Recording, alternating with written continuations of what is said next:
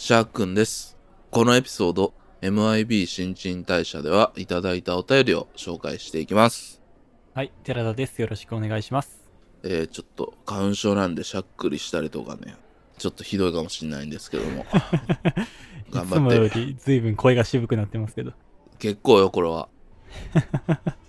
はい。まあ、お便りね、またいただいてるんで、紹介していきます。はいよ。えー、それでは1通目です。フォンターネーム、パオピーエンさんからいただきました。ありがとうございます。はじめまして、パオピーエンと申します。いつも楽しく聞かせていただいています。シャークさんとおそらく同い年の女です。配信を聞き、この作品私も読んでたなぁとか、こんな見方もあるんだなぁと、たくさんの気づきをもらっています。さて、私にかけられているポップな呪いは、脳内マスケンサンバループです。昨年大晦日に見た紅白のマスケンサンバ。うつうつとしたニュースも多かった一年の暗い雰囲気を吹き飛ばしてくれたような気持ちになり、とても感動しました。以来、年が明けて3週間以上経っても、ことあるごとに頭の中であの派手派手サンバ隊が踊り明かしています。職場で険悪な雰囲気になった時、考え事をしている時、必ずマスケンサンバ隊が舞台袖から入場してきて、歌い踊り出し、物事を深く考えられなくなってしまいました。ネガティブにならないからいいのかな？同じような方結構いらっしゃるのではないかと思います。二人は大晦日何かをご覧になっていましたか？これからも配信楽しみにしています。長文失礼しました。とのことです。ありがとうございます。はいありがとうございます。いやー、なんか、マスケンサンバ、最近また急にガッて流行ってません？まあ、そうやな。やっぱこのさ、突き抜けた、なんかポジティブさみたいなんてあんまないですよね。うん。そうやな。うん。お酒のライフ以来ぐらいのこの、純度100%のポジティブソングというか、あー、ラブリーとかな。このあの、パオピーエンさんの舞台袖から出てくるっていうのは確かに呪いになると結構きついなっていうのは。うん、確かに。大学時代さ、入ってた軽音サークルでさ、マツケンサンバ流行らせてなかった、一時期。あー、あったあった。なんかあの、僕らが入ってた軽音部って、水曜日にいつも部会っていうのがあって集まるんですけど、その時にこう、誰、出席を取るんですね。出席してる部員。名前呼ばれた時に、このバックにあるスピーカーからマスケンサンバが流れ始めて、それはランダムに流されるんですけど、出席の時にマスケンサンバ流れた人は、ちょっと人踊りせなあかんみたいな、くだりはありました いねや、。もう進化してんねんな、それ。俺ん時より進化してるから、それ。で、その、な、なんなんその歴代であんの？シャークさんの時代もあんの？一発ギャグとかする人多かったやんか。まあまあね、大阪の大学ですしうね。ん。でけでけでって一言みたいな。かなりストロングな。大喜利やん、ほぼ。いきなり、でけでけでって言われたらなんか、その、マツケンサンバに乗ってなんかこう、おもろいこと言うのか、全然違うことするのかみたいなんで、うん。一時期その、マツケンサンバの、でけでけでの音を携帯に入れてる人が結構いて、なんか飲み会とか、そういうライブの間とかによく 鳴らされてた。嫌な装置やな、嫌なサンプリングしてるな。そう。多分その名残が多分寺田ぐらいになると進化して、うんそういう感じになってるやろうな。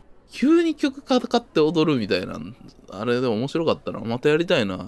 まあ、あれはね、道具だって面白くなるからね。ブルーノ・マーズのトレジャーもすごい流行ったな。まあ、あれもすごかったでね。ってってっ本当にねてって。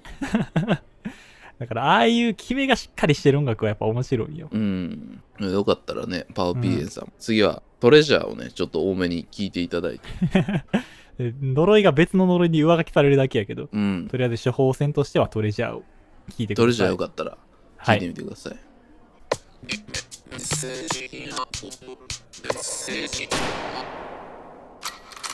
はい。続きまして、フォンターネーム、お仕置き三輪車さんからいただきました。久しぶりですね。ありがとうございます。シャーク、サメくん2022様。読み方違うな。違うの？何これ？うん。トゥートゥー。トゥートゥうんー、シャークサメくん、トゥートゥー様、ティーラッド様、ご機嫌いかがでございましょうか？お仕置き三輪車でございます。心の砂地、略して、ハッシュタグ、ココスナへのお便りは、2021年5月10日放送のお便り会、メッセージンがボトル新陳代謝4以来、8ヶ月ぶり4回目となります。長らく、ふみをお届けできていなかったのには、それなりの理由があるのですが、そのことについて書き始めると3000字くらいかかってしまいそうなので割愛いたします。えさて、今回お二人に伺いたいのは音楽メディアについてです。その昔、生演奏でしか聴けなかった音楽は、エジソンが蓄音機を発明したことにより、その時、その場にいなくても楽しめるようになりました。老館、レコード、カセットテープ、CD、MD、MP3、そしてストリーミングへと、おっと、8トラック出演いたしましたが、ご愛嬌。ちょっとこれ僕よくわからないんですけど、これどういう意味でしょうかね。ハチトラっていうのがね、あったんですよ。8トラっていうのがあったんですね。うん。あーえー技術の発展とともに変換してきた音楽メディア。二人が思い入れのあるメディア、それとの出会いや思い出などお聞かせ願いたいです。ちなみに小生は CD が最も売れたと言われる1998年に弱い22を迎えておりましたので、えーまさに CD どっぷり世代。子供の頃は近所にレンタルレコード屋があったなぁなどと懐かしく思い出しました。それでは皆様ごきげんよう。とのことです。ありがとうございます。ありがとうございます。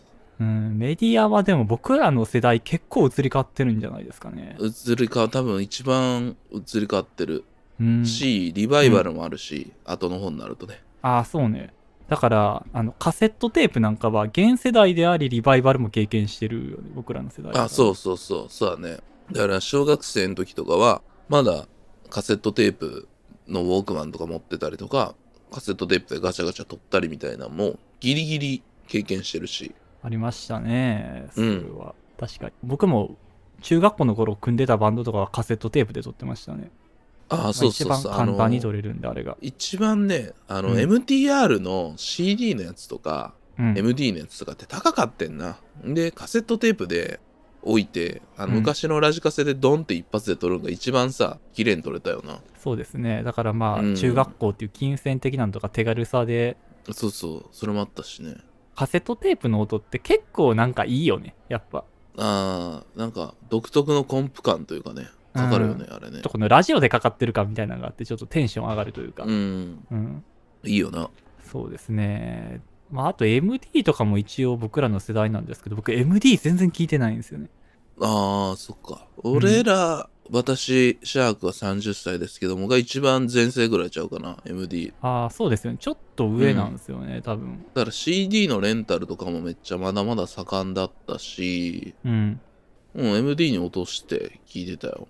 であもー CDR にも落として聞いてたし、なんかいろいろやったけどね。で、高校の時ぐらいから多分ちっちゃい MP3 プレイヤーとか持ち出す人とか出てきの iPod がちょっと出だしのみたいな感じだったかな。あうん。iPod ね早めに持ってる子もいたな。うん。あ。あそう。だからシャークさんと僕大体、あの、3歳離れてるから、うん。だから、あの、あれなんですよ。僕はもう中学校の頃に iPod なんですよね。だから、シャークさんは高校。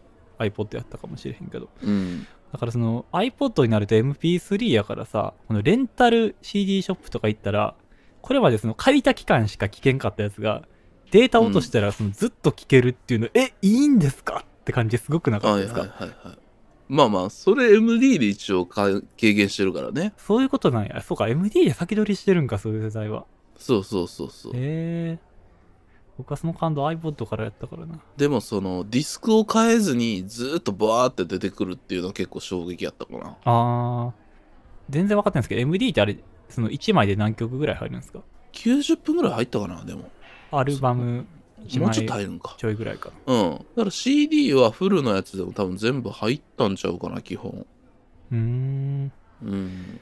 ってないんかう思いああれるけど、ね。パンピーやったっけ？なんかその自分の好きなだからミックスとかそういう好きな曲集めたやつをクラスで配ってたみたいなのがはいはいはい。でも、そういうねそれ、そういう世代だったよ、俺らは。ああやっぱそうやったんですねうん。へえで、なんか MD もいろんな各社で出て、その MD のパッと見で分けれるように色とかが変えてあるわけ。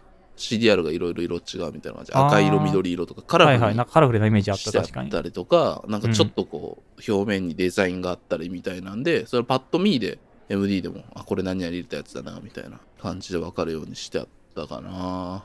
なるほどねでもまあ、全部あるよね。その CD も買ってたし、僕とかは高校生ぐらいの時にその楽器屋とか通ってて、おじさんたちがレコード聴いてるし、レコードも売ってたから、うんオーディオを楽しむ友達たちみたいなのも出てきたわけよ。そのギターやるやつ、ドラムやるやつとかで、プラス、楽器やらんけどそのオーディオのをやり出すみたいな子もいてああ、そういうことか。そっち方面。でも、オーディオなんか結構お金かかるじゃないですか。まあ、それが結構中古でね昔のいいやつがあって割と安くで買えたよギターとかさ買うみたいな感覚で買えたのよ本当にああ、そうなんや。まあ今となったら結構渋い趣味なんやけどやってることとかまあバンド一緒にやってることとかもレコード買って聴いておかいいななんかまあその行為自体がさ、うん。いいなっていう感じだったからだから高校の時ぐらいからうんレコード買ってた。僕らの父親とか母親ぐらいの世代割とレコードいっぱい持ってること多いしね。ああそうそうそう。うん。だから俺とか田舎やったから親父それこそオーディオルームみたいな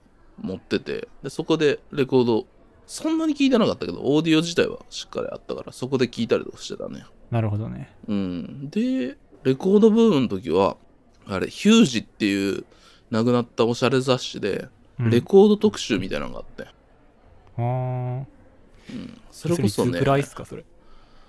あー2000ちょっと待ってな今あるわ あ、持ってるんですか、今？なんかレコードがリバイバルしてる年代って僕あんまりよく分かってないんですよね。多分僕結構後から入ってるからな。ちゃんと残してるわ 2012年2012年か。これモリッシーのね来日コンサートのルポ書いてあんねはいはい。あ、僕それ行ったやつやん、高校のあ頃。行ったうん、うんこの文章めちゃめちゃやばいで。神に会いに行ったみたいなさ。すごい文章だよ。いやこれの特集めっちゃさそれこそレコードスターデイとかこれで知ったもん。ああ、そうまだ日本に来てない頃だねこれ。へえ、めちゃめちゃ貴重なやつですね。もうこの時僕もやっぱ坂本慎太郎さんに浸水してたから。はいはい。ゆらゆら帝国のね。が、うん。ソロ出したすぐぐらいかなそうですね。で。結構自分の好きなレコードの話とかもしててでそれがいっぱい載っててこれ見て買ったしあと LCD サウンドシステムのインタビューとかも入ってたりとかねへえ、うんすこれいいごいな。なこれ結構ね先輩にこれ教えてもらって買ってあじゃあこれだなみたいな感じもあったなへえ、そんな雑誌あったの？僕全然知らなかったっすよ。2012年のジュライです はい。まあ、7月号ということですけども。そうそう。で中古レコード屋さんとかねより行くようになって。そこでまたちょっと音楽の聴き方変わったっていう感じだったかな。まあね、なんかこうレコードで聞くといい音と、そうじゃないのみたいな。うんそうありますからね、どうしてもね。ぱ今うん。僕上げてるしね。やっぱ基本やっぱ新譜とか俺レコードであんま変わんもん。ああ、まあそれはそうね。うん。だし、やっぱ基本レコードで出てた時代のやつはレコードだし、別にその中でもこれはもうストリーミングでいいかなってやつもあるし、でもやっぱ基本、やっぱブラックミュージック、ソウルとかブルース、パンクとかはやっぱレコードがいいな。そうね。まあビートはね、なんかやっぱり僕もレコード初めて聞いた時に、あ、なんかドラムってこんなにくっきりしてるんや、みたいな感動が一番でかかったですね。そうそう。うんだから、かさばるけど、でもやっぱテクノの12インチとか、うん。ハウスの12インチとかも、本当はレコードが一番いいな。ストリーミングで聴いちゃうけど、本当はね。うん。うんそう思うしねまあ、あとやっぱ僕たちニューウェーブ80年代好きじゃないですか。ニューウェーブねはいはいあの辺とかのインディーレーベル、ファクトリーとか、まあ、うんラフトレードとか、チェリーレッドとか、まあ、うんいろいろあるけど、あの辺ってさ、その12インチがかっこいいやん。そうね。確かにね。うん。それこそスミスとかもシングルの曲はシングルの曲やん。で、アルバムに入れてないとかだったら、やっぱそれだったら12インチ欲しいみたいなさ。で、12インチジャケットもかっこいいしみたいな。なんかあの感じ良かったな。よかったですね。まあジャケもいいしね。スミスはね。うん。あのシングルでこうバンと。まあいろいろあるけど、基本は今も Spotify を使いながら、うん。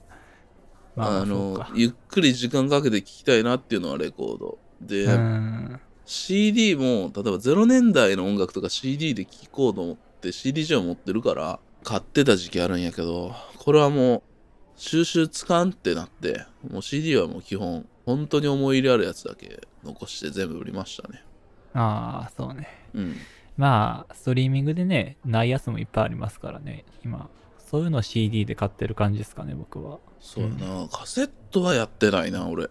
でも、僕もね、カセットはやってないです。ただ、最近ほんま店でよう見るなって感じは。ありますね。買ったことないけど、でもあの HM、渋谷の HMV とかカセットの棚結構広く撮ってましたよ、うん確か。うん。あれみんな何で聞いてんやろうね簡易なカセット再生機が今出てるらしいっての聞いたけどそういうので聞いてんのかな？あーどうなんまあでもカセット、なんラジカセぐらいはやっぱみんな、まあ実家とかに1台ぐらいあるんじゃないですかああ、それ引っ張り出してきてんの？じゃないんですかね。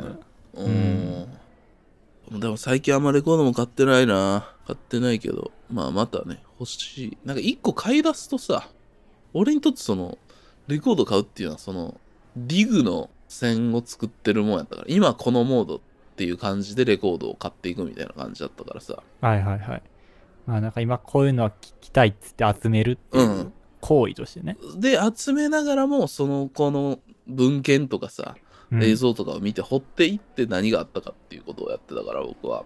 心の砂地始めてからそれが結構その少女漫画とか映画とかそっちの特集する方に向かっちゃってるからだからここ2年ぐらい全然音楽聴いてないんだよね。あ、そうんそうか。そういう意味で。掘ってあの音楽聴くっていう感じ全然なくなっちゃったう。音楽で教養の弾丸みたいなまだやってないですからね。なんかそういう時代をディグってまとめるみたいな。うん第2シーズンになったらちょっと音楽もやってみようかなって思いますそうですね。まあ、うんせっかく結構僕らの世代は幅広くいろんな音楽メディアに触れてきてますから。うんうん。それこそ 80s ニューウェーブの話とかね、したいね。そうね。まあ二人とも好きな時代の話。うん。まあそんなんで、ありがとうございます。ありがとうございます。チクチクつったつったつったここすなヤギサここすなヤギサここすなよえー続きまして、フォンターネーム、ジュラシック幼稚園さんからいただきました。ありがとうございます。えーシャークさん、寺田さん、こんばんは。いつも楽しく拝聴しています。ジュラシック幼稚園です。第90回、魔法が使えなくても生活は、を拝聴し、気になって両作品を購入しました。魔法が使えなくても、もとても良かったのですが、雪の下のクオリアが本当に本当に良くてお礼を申し上げたくてお便りしました。寺田さんが収録でおっしゃっていた名前のない関係性が生活のリアリティの中に美しく描かれていて何度も読み返しています。素晴らしい作品を紹介していただきありがとうございました。お忙しい中だとは思いますが、これからも番組の配信を楽しみにしています。とのことです。ありがとうございます。ありがとうございます。いやー、ありがたいですね。買ってくださった報告はね。嬉しいですね。まあ魔法が使えなくても、と雪の下のクオリアはほんまにもうずっと、ここ砂始まってからぐらいからずっとやろうと思ってて、やった回ちょいちょい言ってたもんね。うん、何回も。に上がっては流しのみたいな感じなんか今じゃないかなみたいなことを言いながらやってたんですけど、うんでも結果今やって、まあこうやってね、ジェラシック幼稚園さんみたいに呼んでくださる方もいたし、いるし、キーカンナ先生のスタッフのアカウントに反応していただけたという、ああ、もらったね。めちゃめちゃ嬉しかったですね。ちょいバズしたもんな。なんか。そうね、あの、リツイートしてくださって、キーカンナさんのフォロワーさんの方々がそうそうそうそう。100何歩ぐらい初めてあんなにツイートにいいねついてちょっとびっくりしましたけどね。あれって本人なんじゃないの？ああれ本人ですね。本人なんですけど、うんプラススタッフなんですけど、まあ多分本人ですね、ほぼほぼ。ごああ本人だと思いま嬉す。しいですよね。うーん。でも多分ちょっと聞いてくれたんやろうなっていう感じの、そのね、フィーアンのうん表紙の話をしていて、それについてね、デザインこの人がやってくれて、かっこいいんです、みたいな、ありがたいみたいな感じで書いてくれて、嬉しかったですね。いやー、嬉しかったですね。名前も出てましたけど、オンブルー関係の作品はやっていきたいなと。うん。でも確かに、オンブルーってさ、ほんますごいやん。あの、はっすごいですねきり言って多分、2010年代入ってきて、新しい表現を更新、雑誌単位でさ、もうず、すごい変革が起き続けてるのに、BL っていうジャンルの中から伝わってないみたいな、もどかしいよな。いやー、そうですね。ほんまにうんめちゃめちゃ自由やと思うんですよ、オンブルーって。桜沢先生、あの、桃と万字書いてらっしゃる桜沢先生と、あと、まあ、名前出てましたけど、ワンルームエンジェル書いてらっしゃる原田先生の対談のトークショーね、最近やってて、やってうん、僕それ聞いたんですけど、オンブルーはすごく自由に書かせてもらえるっていうのをお二人ともおっしゃってたので、うーん。ほんとす、まあ、原田先生と桜沢先生も全然作風違うし。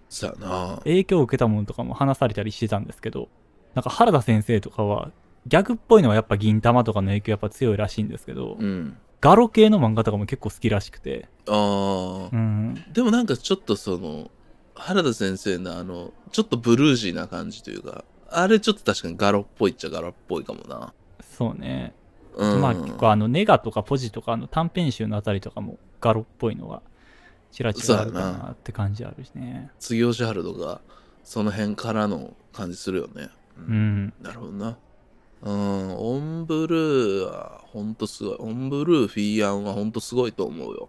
うん。全員が全員、アベンジャーズみたいなさ、仕事をしてる人らが集まってると思ってるから、うん。なんかね、漫画好きな人は絶対行った方がいいんやけど、うん。でも、ちょっとやっぱハードルあるんだよな。まあね。うん、読んでほしいけどね、その進撃の巨人、チェーンソーマンとかね、うんそういうのを読んで結構ハイブローなさ、漫画が大衆にも来てるんやからさ、そうね。確かにそこら辺が今受けてるっていう流れでさ、どんどん、なんやろな、読む幅広がっていってもおかしくないけどね。と思うねんな。うんまあそういうメジャーではメジャーでそういう天才たちいるからさ、うん。その辺周り、あと、不滅のあなたへの大今先生とかうんうんもその辺入ると思うけど、なんかな、そういうのがあるからぜひね、ちょっと紹介していかなあかんな、今起きてる。そうですね。まあうん。今の時代やるならってところでちょっとこぼさずにやっていきたいなと思っております。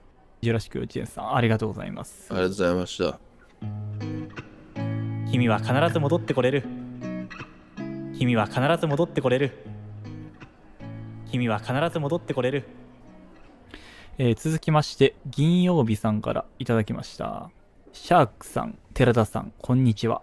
神の力会、とても面白くて何度も聞き返しました。最初に聞いたとき、漫画本が手元になかったので、どんなシーンだっけ？と思い出せなかったのですが、それでも笑ってしまいました。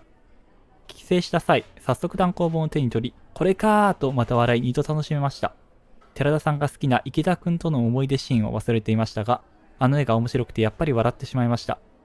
当時、このシーンの面白さに気づけなかったのだと思います。今また新鮮に笑えて嬉しい気持ちです。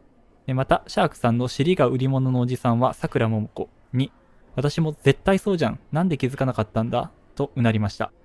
えーあれだけのボリュームがある作家について1時間弱でギャグ漫画の歴史から不条理、アーミンごめんよにまで触れつつ、神の力の面白さが伝えられていて、改めて番組の構成力に驚かされました。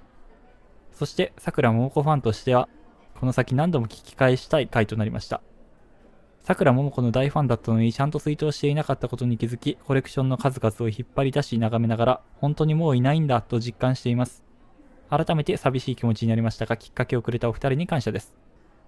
一般男性の会は他のジェンダー会と合わせて友人に勧めており、我々中年女性の感想をお伝えしたいですし、キーカンナの単行本を購入したので読んだ感想もお伝えしたいです。格闘技会も世代なのでとても面白かった。あと西武新宿線沿線出身なので西武八木沢在住というのも親近感湧いています。どの回も面白く、またお二人の落ち着いたトーンの話し方も好きで毎週楽しみにしております。これからも心の砂地ファンとして陰ながら応援しています。とのことです。ありがとうございます。ありがとうございます。はい。神の力会ね。もう結構頑張ってやったんで、嬉しいですね。こういう感想をいただいて。いやー、でも確かに、神の力って入ってる話数も多いし、なんかもう、うんしもう一言で言うといい意味で尻滅裂じゃないですか。だから、まあそうだね。3年後に話の内容どれだけ覚えてるかって言われたら、意外と飛んでるかもな。ああ、それは全然そうだろうね。強烈な体験をしたっていうことは覚えてるけど、そうそう、衝撃がでかすぎて。うん。なんかこういうプロットだったなとか思ってるけど、そこが何で面白かったなとかいうまではあんま覚えられへんっていう感じあるかな。うん。だからこう、銀曜日さんみたいにこの思い出せなかったっていうのはすごくわかるかもしれないですね。少女漫画界はね、結構もうずっと結局やってきてますけれども、そうだね。今後結構どういうのとかあるんですか？まあとりあえず、第100回で、ここ砂終わるから、ここ砂終わるそうです。うん、はい終わんねんな。終わるんやけど、なんで、次は、創始者である手塚治虫のリボンの騎士っていうのをやろうかなと思ってて。いや、ものすごいね。うん。手塚治虫、意外と触れなってなかったですからね。そうやな、うんなんで、そうベルバラとどっちか悩んだんやけどね。まあ、手塚治虫から言っとくか、せっかくならね、みたいな。なんで、リボンの騎士。で、リボンの騎士って、その、初めの少女クラブ版、で、続編で書いてたリボンの騎士っていう名前だけど、今単行本になった双子の騎士っていうやつ、あとうんその後やったら仲良し版、あとプラスでちょっとそれの続きとかさ、もう4つぐらいあんねん。あ、そリうなんですかボンの騎士って。言っても。うん。なんだけど、まあ一応一般的な、まあ、読みやすくて、まあ、みんなが読んでるとされる、えっ、と、仲良し版にしようかなって思ってるんだけどね。ああ、僕もうちょっとすでに買っててまた読んでないんですけど、どれやろ、どうん。のバージョンやろうな？大丈夫かな？基本的に少女漫画の歴史何から始まりますかって言ったら、まあリボンの騎士からっていう感じに、基本的には線が引かれること多いので、もっとその。前のいろんなもっとさあの挿絵として使われてた漫画のようなものとかまあいろいろあるけど今思うような漫画っていう形からは多分リボンの騎士からスタートみたいな感じがでうん語られてること多いのね、なんでまあそうやったら手塚治虫やらななと思ってうんなんでここの最後ではリボンの騎士やってで終わりかなはいっ。て感じですそうね。まあ、もう100回、え、それを100回にやる。うん97か8ぐらいにやろうかなとあ、97か8ぐらい。まあ、それがだから最後の少女漫画界ってことね。うんここ砂で言うとね。その第2シーズンやると思うんですけど、はい。心の砂地。名前は変わるかもしれないですけど、はいか。らはちょっと広げてね、あの少女漫画ももちろんやるし、うんあ。の少年漫画もやろうかなと思って。ああ、そうね。うん。まあ確かにね、ちょっともうちょっと、少年漫画意外とあんまやってないからね、僕らね。そうやで。うん僕は好きな人いろいろいるから。そうね。そんまあちょっと第2シーズンの話もしつつですけれどもね。そう、いろいろ企画をしておりますので、お楽しみにという感じでございます。はい。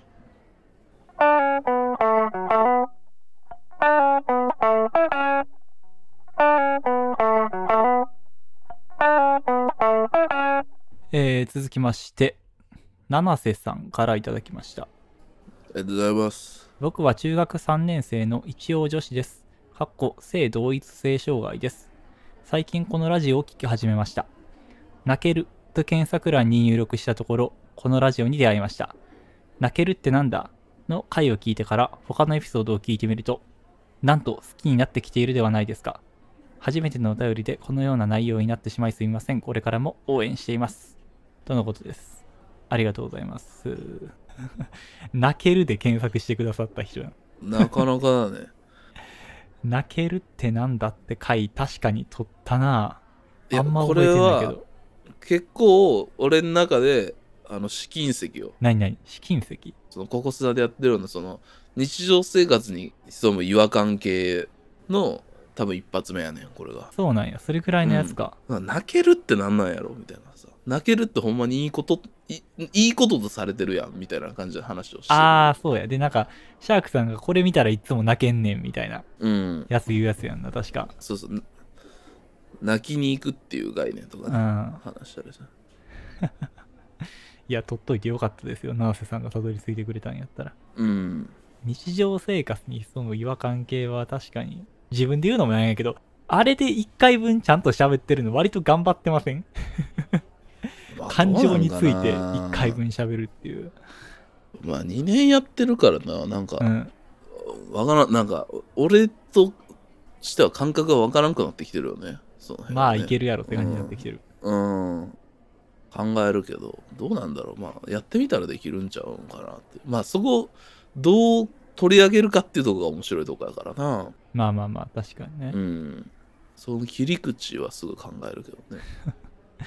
この泣けるの近くぐらいで豆腐の回とかもやってんねんけど、ああいう回はなくなってきたなああ、しょうもない系な。しょうもない系はマジで減ってきたかな。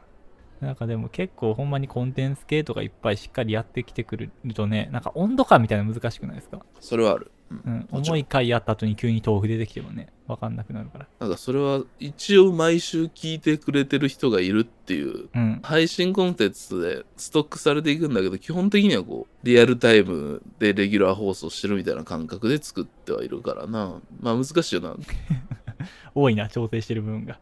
うん。まあだからその中学3年生のね子が聞いてくれたらこう基本的には人の関心を広げようというんが根底にあるからああ、なるほどね。その人うんの興味関心が広がればっていう。そうそう興味のないことに興味持ってもらうようにしてるからうん。だから、高校スな意外と10代とかね、聞いてくれてる人、パーセンテージ的に意外といるんだけど、嬉しいですね。まあもちろん上の人でも嬉しいんですけど、なんかうん若いうちにこういう、俺はそういう興味の幅を広げてくれる人がいたから、そういうことを返さなあかんと思ってやってる部分もあるので、あうん地元のおじさんたちとか。とかもあるしね。うん。なんかそういうことがちょっとでもねできてたら嬉しいなと思ってこういうお便りもらって嬉しいなと思いますいや励みになります。ありがとうございます。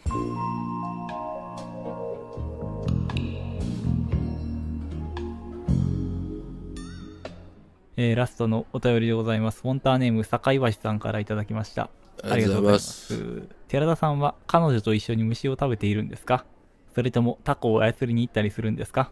知らない間に彼女を作って同棲している寺田さんに対するモヤモヤが溜まっています。そんなココスなファンに対して何かお言葉をお願いします。とのことです。ありがとうございま。すいや厳しいお便り厳しいお便りをいただいちゃいましたけどいや、ああの、これね、すいません。急に多分何事と思ってらっしゃる方もいるかもしれないんですけど、僕単体で最近 A ラジオの方とコラボしまして、ポッドキャストのね、A ラジオとコラボして、そこでポッドキャストね。女の子2人がやってる番組なんですけど、そこであの、彼女と話をしろしろと、なんか振られまくって結局、喋っちゃったんですよね。多分それを聞かれて坂岩さんはお便りをくださったと思うんですけおど、もろかったなあの部分はあの部分だけおもろかったわ いや、あの部分だけってことないでしょ。いやいや。なんかよかったなあの本当に喧嘩したいなって言ってるんですよキモって言われるとこがあるけど あそこめっちゃおもろいいやいやいやいや、いや、いいとこでしょ、あれは。いや、なんていうか、あそんないじられるとこじゃないと思うけどて。いやなんかでも寺田ってほんまこういうとこやなと思った俺寺田ってもうほんま寺田やなと思ったあれ聞いた時 何かよ。ええやん。うん、あれはほんま寺田の寺田やったら言えんやなって仲絵を暮らさせてもらってますよ。はい。いや、うんでもね、確かに、一切言ってなかったですけど、その今ね、彼女と同棲してるとか言ってなかったけど、あの、そもそもココスナってそういうこと言う場がないじゃないですか。そうだね寺田に自由に近況報告させるチャンスないな ないでしょ。どうかふんじゃエンディングトークとかさ、うん一応フリーにしてあるとかあるんやから言いたかったら言ったらええんやで でもさ、いや、その、ど、どうなんですか？急にそういう映画の話とかした後にさ、いや、実は僕、彼女と同棲してまして、みたいな。言うの変やなっ。ありっちゃありちゃ。う締めで言うんぐらいはちょっとありなんかなと思うけどな、いや、まあ、あと、その、同棲って微妙なラインじゃない？その、結婚しましたとかさ、子供が生まれましてとかやったら、まあ結構、その、わかるかもしれんけど、同棲しましたってちょうどこの、わざわざ言わんでもいいぐらいというか。あー。でもあれじゃない？引っ越しましたっていう話をさうん。配信した後にも来てるからさそこに本当は同棲っていうのも乗っかってるのにそこはなんで言わんかったんっていうモヤモヤちゃう？まあまあ、うんそれ、わからんけどねそれは確かに、まあ、そうなんかな。うん。そんなココスナワンに対して何かお言葉をお願いします？いや、そんなここすな、いや、まあ、坂岩さんに対して、じゃあ、個人的に言った方が良かったですかね。まあ、あの、うんイラストとかね、描いていただいてますしね。ありがとうございます、本当に。あの、一緒に虫は食べてはいませんけど。一個だけその遊んだエピソードみたいなの教えてよ遊んだエピソード？うんどこ行ったりしてんの？え、どこ行ったりしてるか？まあでも、あの、彼女が結構、リベラ リベラは行ってないです。まだ行ってない。でもなんかリベラはね、彼女結構行きたがってたね。あほんまうん、なんか、いや、肉食べるときにいいやん、みたいな。うん行って行って彼女が普段、そんなにジャンキーなものを食べない人なんですよ。うんで、その、ラーメン二郎が近くにあるんですけど、目黒。あるなだからなんかそこにちょっと行ってみたいって結構言ってますね。そのいや行ってないやん 行った話してくれ行った話を行った話って難しいね。結構その建築とか好きやから、結構あのいろんな建築とかは見に行って例えば サンマのフリやな。岐阜とかにある図書館あるんですけど、メディアコスモスっていう。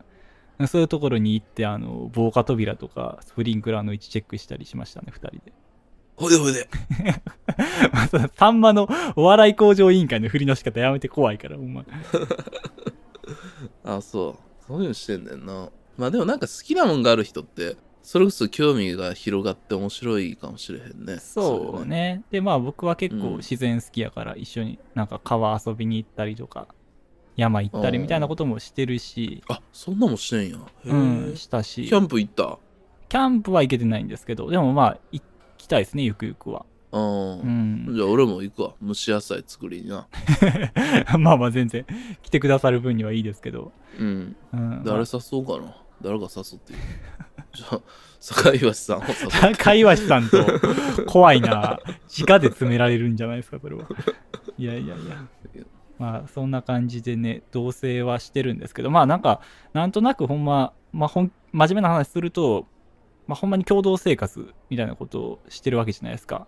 想像上の共同生活の話とかもしましたし。まあ、うん。あとなんかそのジェンダーの話とかも。結構そういう方面で話すことが出てくるのかなみたいなのはあるかもしれないですね。今後の話で言うとね一緒に暮らしてるっていうのと、まあ、ちょっと聞きやすい立場とかにもあるしね、まだ結婚はしてないけど話したんだけどとかいう話とかもあるかもしれへんな、そうですね。うん、はい。いやそんな感じなんでちょっとこんぐらいで勘弁してやってくださいありがとうございます。はい。というわけで、心の砂地はお便りを引き続きお待ちしております。すべての宛先は、kokoronosuna.gmail.com、心の砂 .gmail.com です。えもしくは Spotify、Apple Podcast など各配信サービスのエピソードの詳細に載っている Google フォームからお願いします。Apple Podcast のレビュー評価も絶賛募集中です。ぜひともよろしくお願いします。ツイッターでの投稿は、ハッシュタグ KOKOSNA ココスナです。よろしくお願いします。ツイートしていただく際には、エピソードのリンクも貼っていただけると嬉しいです。また、本編で出てきた固有飯などは、違う、今日はない、お便り回なので、ノートはありません。書きませんわ。ノートはありません。えーっと、配信サービスのね、エピソードの詳細からお便り送っていただければなと思います。はい。まあ、ココスナ第100回で一旦区切りをつけるので、名前ね、多分変えるんで、こんな名前がいいんじゃないですかっていう候補とかもあったら、ぜひください。はい。よろしくお願いします。今んとこ、えーっと、第一候補は、もっと心の砂地です。う んお邪魔女ドレミ方式になってるので、あの、お便りで候補ください。結構これで今譲らんとほんまに行こうかなと思ってるんで、まあそんなもん考えてますので、はい。一応報告までにと思っております。はい。それでは皆様、ごきげんよう。